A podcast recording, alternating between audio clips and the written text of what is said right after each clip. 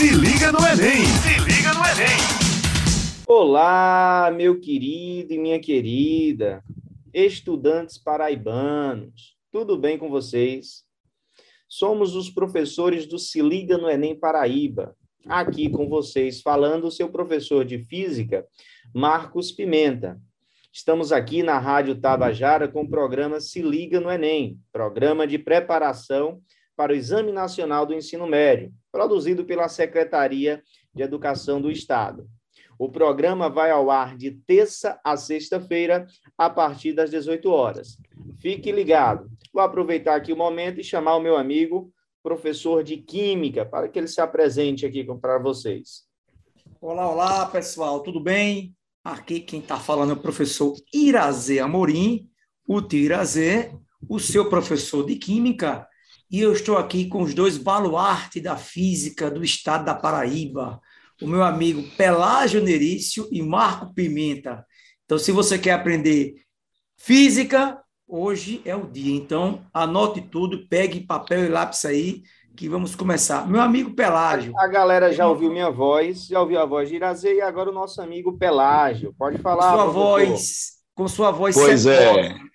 Estou aqui, estou aqui com muito prazer para conversar um pouco sobre ciência com o professor Irazê, meu amigo Irazê, com o meu parceiro aqui, Marcos Pimenta, e nós vamos discutir assuntos do seu total interesse. Além de você descobrir as respostas a algumas perguntas curiosas, você vai estar também se preparando para a sua prova de Ciências da Natureza no Enem. Pronto, vamos lá. bola, professor. Então, vamos aproveitar aqui o momento e trazer o tema, né? O nosso tema, um tema importante para o Enem. O aluno que está aqui nos ouvindo, ele está ligado no Enem, e o tema do nosso podcast de hoje é pilhas. Antes fosse pilha de dinheiro, viu, Pirazê? Mas hoje nós vamos de... falar sobre pilhas. É, pilha é um negócio um pouco chato, né? Que eu, quando, quando vê aquela pilha de prato, dá um desespero, ou aquela pilha de roupa.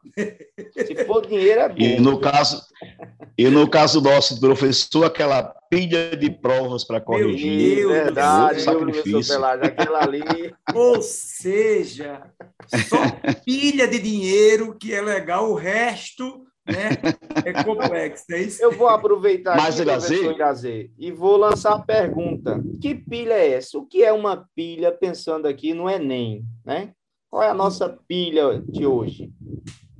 Cara, você que está em casa, a abordagem de, de, da pergunta que Marquinho fez está dentro de um assunto de química chamado eletroquímica.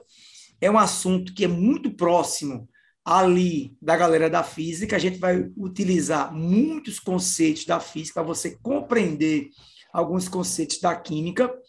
Marquinho, pilha, na verdade, é um dispositivo, tá? Onde acontece uma reação química e essa reação química é capaz de gerar uma corrente elétrica. Então, pilha é um, esse dispositivo e que acontece de forma espontânea. Então, a gente vai tentar entender os diversos tipos de pilha que estão ao nosso redor, inclusive no ser humano. Então, deixa eu aproveitar aqui que você falou sobre pilha e vou tá. lançar a pergunta do professor Pelágio. O professor Pelágio ele falou sobre pilha e corrente elétrica, né? Corrente elétrica é um dos conceitos fundamentais aí da eletrodinâmica, é o conceito, né? Mas nos fala aí um pouquinho sobre corrente elétrica. Pois é, a palavra corrente elétrica a gente pode entender como eletricidade corrente, ou seja, carga elétrica em movimento. Então, por exemplo, nos condutores sólidos, os metais, eles são dotados de muitos elétrons livres.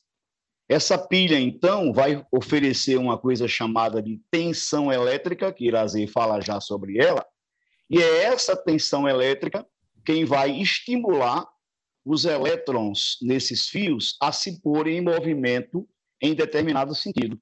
É esse movimento, então, que constitui a chamada corrente elétrica. Agora, nos fluidos, Irazê vai falar bem disso, Marcos, e você sabe bem, que nos fluidos, as cargas que se põem em movimento são íons. Por isso que nos fluidos, que são líquidos e gases, a corrente é chamada corrente elétrica iônica.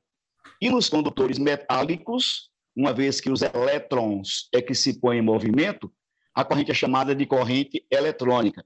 Então, é a pilha que Irazer vai descrever que estimula, através da diferença de potencial ou tensão elétrica, o movimento dessas cargas, constituindo assim uma corrente de eletricidade ou eletricidade correndo, que é a nossa querida corrente elétrica.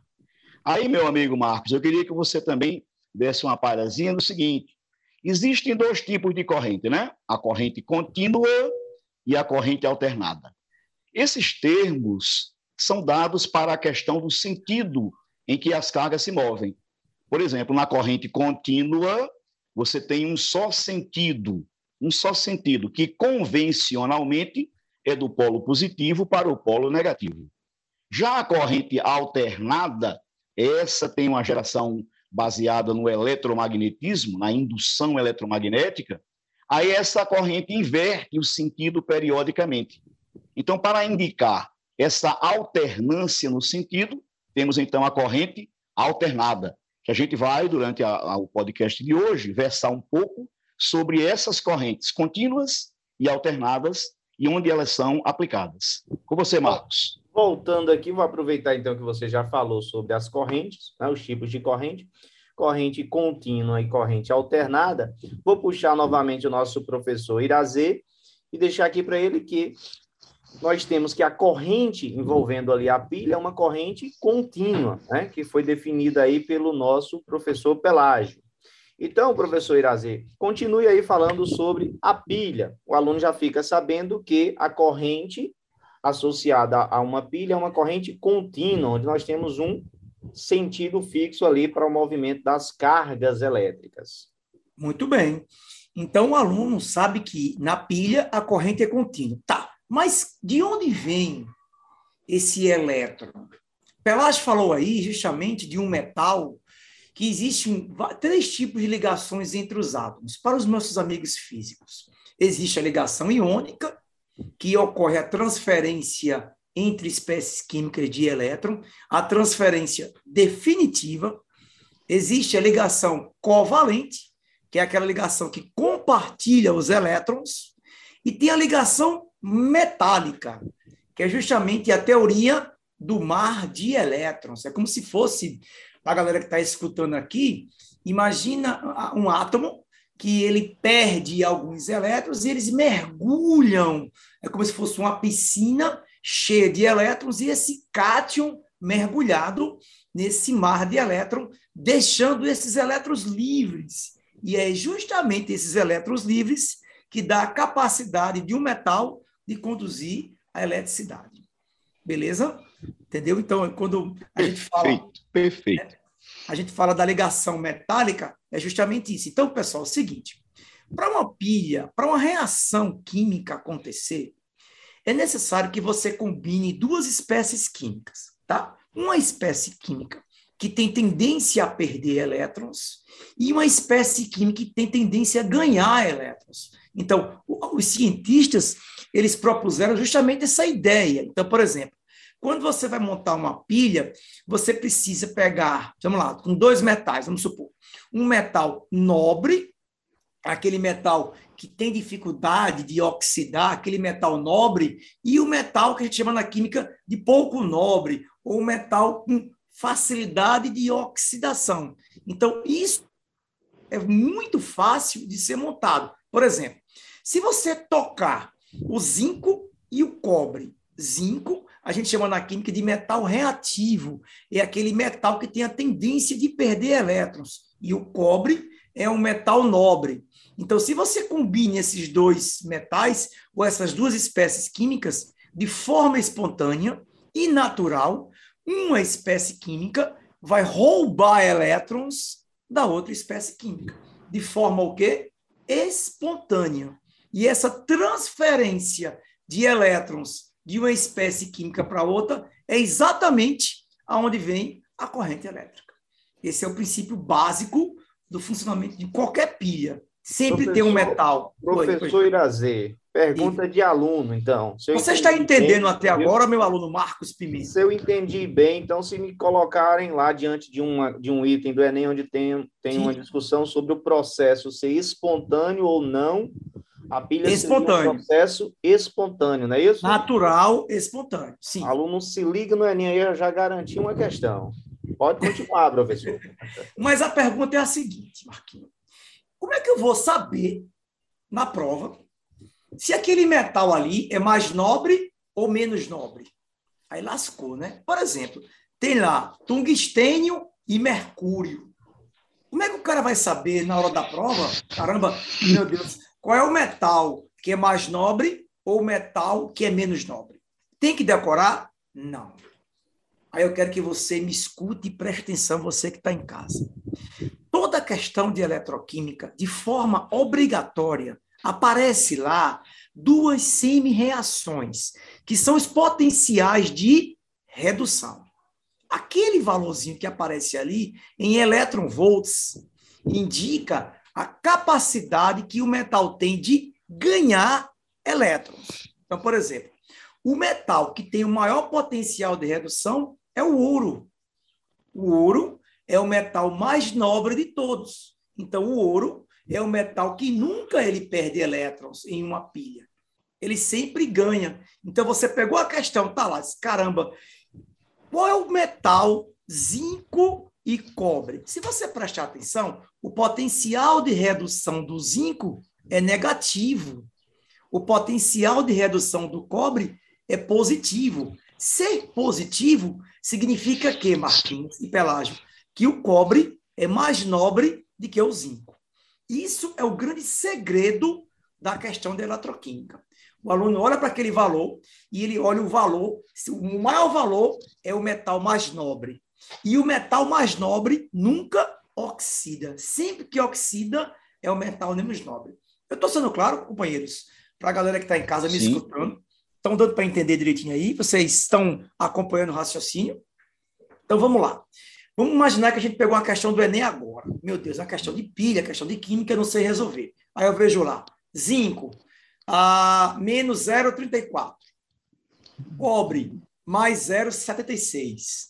Caramba! Então, valores hipotéticos, tá? Então, o que acontece? O cobre é mais nobre do que o zinco. E aí, a reação química vai ocorrer da seguinte forma: o zinco vai oxidar e o cobre vai reduzir dentro do dispositivo pilha. Então, lá dentro tem duas placas, ou uma pasta e uma placa. Então, aquela pilha que você compra de controle remoto, essa pilha lá, ela tem um envolto de zinco, Marquinhas, e dentro dela, viu, Pelágio, tem uma pasta com manganês. E aí, o manganês é mais nobre do que o zinco. E aí, de forma natural e espontânea, o zinco perde elétrons para a pasta de manganês, né? Sai, aí vem a questão de química, né? Sai por um- uma parte da pilha e chega até a outra extremidade. Beleza? O que é que o aluno tem que decorar? Vamos lá. Pilha, processo natural, espontâneo, aonde tem uma espécie química que oxida e outra espécie química que reduz. Aqui oxida, perde elétrons, aqui reduz, ganha elétrons. Em uma pilha, foi convencionado que o polo negativo é onde tem a oxidação. Aqui é química. O polo positivo é onde acontece a redução. Então, a espécie química que oxida, a gente chama de ânodo. A espécie química que está lá na- onde reduz, a gente chama de cátodo. Então, na pilha, existe dois polos, o negativo e o polo positivo. E na química ficou condicionado. O ânodo é onde acontece a oxidação e é o polo negativo. O cátodo é onde acontece a redução e é o polo positivo. Aí o macete para você decorar, lembra do CRAU. Deu o CRAU. Cátodo reduz e o ânodo oxida. Cátodo positivo, ânodo negativo. Marquinho, por incrível que pareça, essas perguntas são extremamente repetidas. A exaustão. Quem é cátodo, quem é ânodo, quem oxida, quem reduz, tá? Isso aí é explicado através de reações químicas. Pois não. Professor Irazê, Diga vou aproveitar aqui e vou lançar uma pergunta para o meu colega. Hoje eu estou aqui como um aluno que gosta de física e está tentando aprender um pouco de química. Certo. Professor Pelágio, né? quando Irazei começou a discutir aqui, né? um polo, oxirredução, o outro polo lá, eu já até me perdi.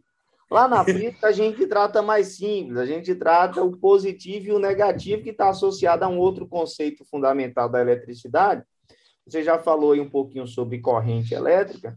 Eu queria que você falasse sobre esse outro conceito associado a esses polos, né? Então fique à vontade aí.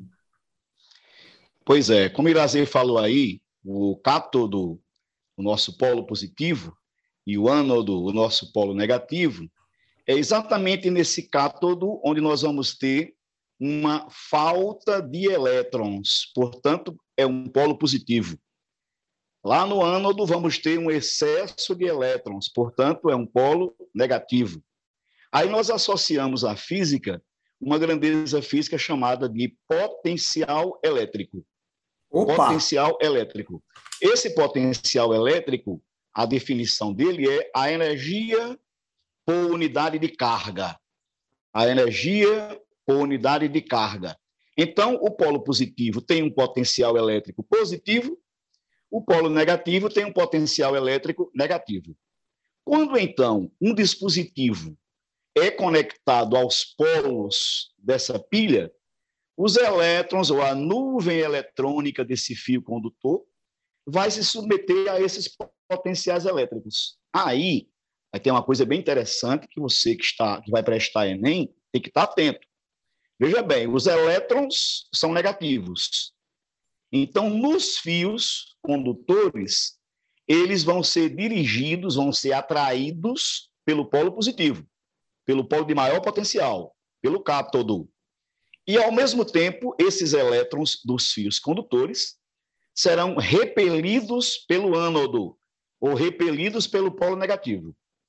Aí você tem, vai ter, então, no fio, um movimento de elétrons livres no sentido do ânodo para o cátodo. Positivo. Só que esse é o sentido chamado sentido real da corrente elétrica. Os elétrons realmente se movem nesse sentido. Aí, Só que aí, tem um detalhe, Marquinhos, Oi, fala. Por que na física não é assim? Você já ia responder, porque eles. Mas é, mas é. É assim. É assim. Mas é pelo seguinte, deixa eu explicar, deixa eu explicar uma coisa a você, Elazer. Então, certo. os elétrons, rigorosamente, eles vão do ânodo para o cátodo. Certo, na química também. Esse é o movimento real dos elétrons. Só que quando os físicos descobriram a corrente elétrica, olha só que coisa, ele, não existia ainda a teoria sobre o elétron. Ou seja, eles constataram a corrente elétrica, mas não sabiam quem é que se punha em movimento, quem é que entrava em movimento. Ele não sabia se era elétron, se era próton, não existia essa teoria ainda. Sim, sim, o que, sim. É que eles fizeram? Eles, eles, eles convencionaram, olha só, convencionaram que essa corrente elétrica tinha o mesmo sentido que o campo elétrico. Aí o campo elétrico é saindo da positiva para a negativa. Então, eles convencionaram errado. Ah. Quando foi, descoberto que, quando foi descoberto que os elétrons é que estão em movimento, já estava feita a coisa. E isso não se constitui num problema, porque a corrente elétrica é uma grandeza física escalar. Então, nós da física, quando vamos analisar um circuito elétrico, nós fazemos a corrente elétrica sair pelo polo positivo e chegar no negativo, quando na realidade os elétrons se movem em sentido oposto. Ou seja, nós usamos o sentido convencional, que é o sentido do campo elétrico, mas na realidade os elétrons se movem em sentido oposto. Então não há, não há divergência entre a física e a química. É só uma questão de convenção do sentido ter sido convencionado assim. Mas na realidade, a química fala o sentido verdadeiro do movimento dos elétrons. E nós usamos o sentido oposto, que é o chamado sentido convencional. Tu entendesse? Entendi, isso é Deixa importante. eu aproveitar aqui, rapidinho, vou fazer uma pequena contribuição também, professor Pelágio, professor Irazê, mas eu quero passar aqui para deixar um recadinho, tá? Para lembrar aqui, aqui com vocês, nossos estudantes, o professor Marcos Pimenta, que está aqui falando, o professor Irazê Amorim, seu professor de Química, e o professor Pelágio, meu colega aí também, professor de Física. Se liga no Enem! Estamos aqui na Rádio Tabajara com o programa Se Liga no Enem, programa de preparação para o Exame Nacional do Ensino Médio, produzido pela Secretaria de Educação do Estado. Quero aproveitar o momento e mandar um abraço para todos os ouvintes, em especial para nossos alunos do Se Liga no Enem Paraíba. Pelágio fez uma exposição maravilhosa né, sobre os polos, né, a nossa diferença de potencial. Vou fazer uma pequena contribuição que eu gosto muito de, de professor Pelágio, quando eu começo a, a, estudar com os alunos essa parte de diferença de potencial, campo elétrico, né? Fazer um paralelo ali com o nosso campo gravitacional, que é um campo, de maneira geral, que o aluno tem uma experiência maior, né? Seu convívio. Eu faço um paralelo entre a massa, que é também uma grandeza física, semelhante à, à carga elétrica. Só que na massa, professor Irazê, a gente tem ali apenas a massa positiva. Né? Até um questionamento, de repente, por que não temos uma massa negativa? Será que nós temos? Já que existe esse paralelo, existem pesquisas associadas. Mas para a gente não se aprofundar, eu quero só fazer aqui uma contribuição. O campo gravitacional e o campo elétrico, né, a gente consegue descrever um em paralelo ao outro. Quando o aluno fica confuso, professor, esse sentido convencional, sentido real, qual é o sentido realmente da carga elétrica?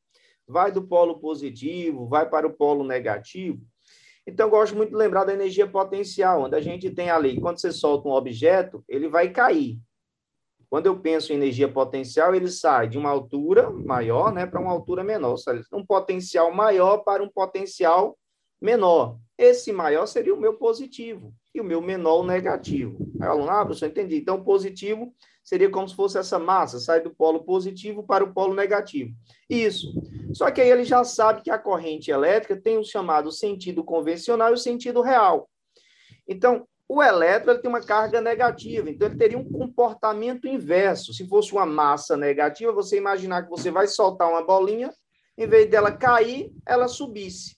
Isso seria observado se a massa fosse negativa, e nós não temos isso mas temos uma carga negativa, que seria o nosso elétron. Então, o nosso elétron ele vai sair do polo menor né, para o polo maior. E aí o aluno consegue até, esclarecer alguma dúvida associada a esse sentido ali, quando ele observa a pilha, polo positivo e polo negativo. Tá? Quando eu faço esse paralelo aí entre carga elétrica e massa. Tá bom, professor Irazi? Complementando aí que você falou dos okay. polos. É, eu, né? eu, gosto de falar para os meninos o seguinte, vocês, a galera da física, é o seguinte: a galera da física ele se preocupa mais com o circuito elétrico, propriamente dito, e a gente da química se debruça mais sobre o funcionamento da pilha. Então, a, é, a abordagem né, é, é por partes. Então, a gente se concentra mais lá, como é que funciona uma pilha. Então, Marquinhos, uh, eu vou fazer uma perguntinha a vocês, e vocês estão entendendo minha aula direitinho. Atenção. Por que uma pilha ela acaba? Agora, eu quero saber se os meus amigos. Peraí, estão... peraí. Então, agora eu vou fazer uma pergunta. Vou fazer ah, uma pergunta que é mais uma curiosidade. Diga eu aí. passei por isso. Não sei se você passava, né? De vez em Foi, quando, diga. o pai ou minha mãe, a pilha não estava funcionando no controle. Ele chegava para mim e falava: pegue, pegue a pilha e coloque lá no congelador para carregar. Né? E aí, professor Irazê, isso é possível? Realmente eu conseguia carregar a pilha? colocando ali no congelador? Rapaz, olha, a impressão que se tem é que sim, porque, vamos lá, o cara está brincando com um carrinho lá de pilha, o carrinho parou, né? o cara pega, caramba, descarregou a pilha, aí o cara vai lá, coloca no congelador a pilha. O pessoal mais novo não passou por isso porque eles têm né, aqueles carregadores portáteis, né? Mas a gente mais de idade, eu e Pelágio aqui, passamos por isso, né? A gente pegava lá, colocava no congelador, aí botava no equipamento de novo. Nossa, o carregador, congelador tem uma mágica lá que recarrega a pilha. E eu queria, Marquinho, colocar uma empresa para coletar a pilha da vizinhança e carregar e vender de novo. Então, eu tinha um sonho empreendedor, né? Naquela década de 80. Mas aí, meu projeto não foi muito à frente, né? Acho que não deu muito certo. Mas explicando a galera que está em casa, deve estar tá curiosa. Gente, é o seguinte: aquela pilha que a gente chama pilha palito, aquela pilha seca que a gente chama, a gente chama de pilha seca mesmo, pilha de Leclaché, que foi um francês que bolou aquilo ali. Dentro daquela pilha, se você abrir aquela pilha, dentro dela tem um bastão de grafite. É justamente o bastão de grafite que conduz a corrente elétrica. É o bastão de grafite. E quando essa pilha funciona, Marquinho, ela gera gás. E esse gás impregna dentro do bastão. E ao impregnar o bastão de grafite, dificulta a condução de corrente elétrica. Pode ver quando ela está quente, é porque o bastão de grafite está cheio de gás. E aí dificulta a passagem de corrente elétrica. Quando a gente coloca no congelador, essa amônia ela vai condensar e tipo que vai fazer uma limpeza no bastão de grafite e esse grafite volta a conduzir corrente elétrica. E é esse mesmo gás que eu estou falando, pessoal, que estoura a pilha. A pilha é um dispositivo blindado, tá? E aí, se ela, dentro do dispositivo blindado que gera gás, se você deixar esquecido lá, a pilha fica funcionando. E com o passar do tempo, essa pilha ela vai estourar, aí vai sair um caldinho dessa pilha. E se esse caldinho pegar lá no equipamento eletrônico, já era, né? Perdeu. Qual o motivo disso? Alguém sabe me explicar? Isso, pessoal que está escutando, não estava combinado aqui. Eu quero saber se alguém já passou por isso, já perdeu algum brinquedo e se alguém tem ideia do porquê. Com a palavra, o meu amigo Marquinho. Professor, você adiantou a minha pergunta, era a pegadinha que eu tinha para você aqui, né? O que mais acontece é justamente esse problema. Né? Você deixa ali, às vezes acontece um equipamento que você guarda por muito tempo, isso. Aí você esquece da pilha nele, né? Aí pensa Já perdeu tá alguma guardado. coisa você? Perdeu Oi? algum brinquedo quando era Já criança? Já na verdade, um termômetro, coisa chique, recebi de um amigo, ele trouxe dos Estados Unidos. Aí né? deixou a pilha lá dentro. Eu deixei um... ele parado, não é caro, medo de quebrar. Né? Quando eu fui abrir, estava lá, aquela gosmazinha lá, que eu quero que você me diga essa gosminha o que é, que é um líquido realmente, né? É. Então, acontece, amigo Pelágio, perdeu alguma coisa, Pelágio? com a pilha estourada rapaz, lá? Rapaz, uma vez eu comprei um captador para o meu violão. Eita. E passei, deixei a bateria dentro e passei muito tempo sem usar. E quando eu fui usar, cadê o bicho funcionar? Cadê o som funcionar? Quando eu abri, estava como o Marco disse, tinha estourado a pilha e queimou o captador. E o captador era meio caro, cara. Cara. Era meio caro. Infelizmente eu perdi. E agora, quando eu termino de tocar o meu violão, eu tiro a bateria. Guardo sempre sem bateria. Então vamos agora entender o que acontece aí, né? Nós acabamos de entender por que ela não recarrega. Por que aconteceu? Porque é o seguinte: quando a pilha estoura, ela vai estourar a pilha, acontece o seguinte: ela libera justamente dentro daquela pasta o manganês, íons de manganês, que é um metal relativamente nobre. E aí os equipamentos metálicos do brinquedo lá do termômetro de Marquinho e da peça do violão lá, tem metais que não são nobres. Então o contato desse íon vai roubar o elétron e vai oxidar as peças metálicas lá do, do, local onde bota a pilha. Então, se aquele caldo entrar no componente eletrônico, ele sai roubando elétron de tudo e destruindo todo o componente eletrônico que tiver lá dentro. É como se fosse você joga lá dentro uma espécie química ladrona de elétron, aí vai oxidar as peças internas. Ok? Beleza? Entenderam aí? Ah, hum. Mas sim, e por que é que uma pilha, e por que é que uma pilha se descarrega? Por que, que a pilha acaba? Ah, Pelágio, uma pilha acaba porque é o seguinte: você não põe lá duas espécies químicas, um metal Sim. que vai perder elétron e uma espécie química que vai ganhar elétron. Então, com o passar do tempo, aquele metal ele vai perdendo elétron. É como se ele fosse se desfazendo a ligação metálica. Então, aquele elétron, que é como se fosse um cimento que une o átomo ao átomo, ele vai ser transferido para outra espécie química e vai liberar somente os cátions, aquele, aquela placa de metal, ela vai se desfazendo, tá? E transferindo o elétron, e aí quando aquela chapa de metal perder todos os elétrons, significa que não tem mais acabou. elétron, acabou a pilha. Professor Marquinhos. Irazê. Perfeito. Professor Pelágio, colocou aqui o exemplo dele, ele falou sobre um captador, não foi isso, professor Pelágio? Isso, isso. Ele, isso. Eu acho que ele fugiu do, do tema, que ele falou bateria. A gente está aqui estudando pilha. Será que é a mesma coisa? Ou ele fugiu falou de uma outra Ah, coisa? Bateria e pilha, professor Irazê. Qual a diferença? Não é um outro assunto, não, bateria? Não, não. A bateria que tem no celular é a chamada pilha em série. Então, quando aquele aparelho, aí vem uma ajuda agora do- dos professores aí de física, precisa de uma carga, de uma potência maior, a gente, aí, não sei se o termo é esse, é esse mesmo, pessoal, me ajuda aí. Um aparelho, por exemplo, sei lá, 12 volts, o outro é de 9 volts, ou seja, é, o que significa isso? Esse, um aparelho de 12 volts, 9 volts, é a carga ou é a potência? Eis a dúvida aí. Alguém me ajuda a responder aí? Meu amigo Pelágio, Bem, o aparelho 12 volts, volts é a diferença de potencial. certo, Volts é a DDP, é a tensão elétrica. certo, Então, de certo. repente, o aparelho precisa de 12 volts, porque ele foi preparado o circuito para certo. funcionar com essa tensão de 12 volts. Ah, tá. né? E de repente o de 9 volts, que é o caso da bateria que eu uso no meu captador, o meu captador é, portanto, um dispositivo elétrico que precisa de uma tensão de 9 volts para funcionar como foi programado. Ah, ok? Então, se ele receber, por exemplo, mais do que 9 volts, ele vai funcionar com uma sobrecarga, podendo danificar.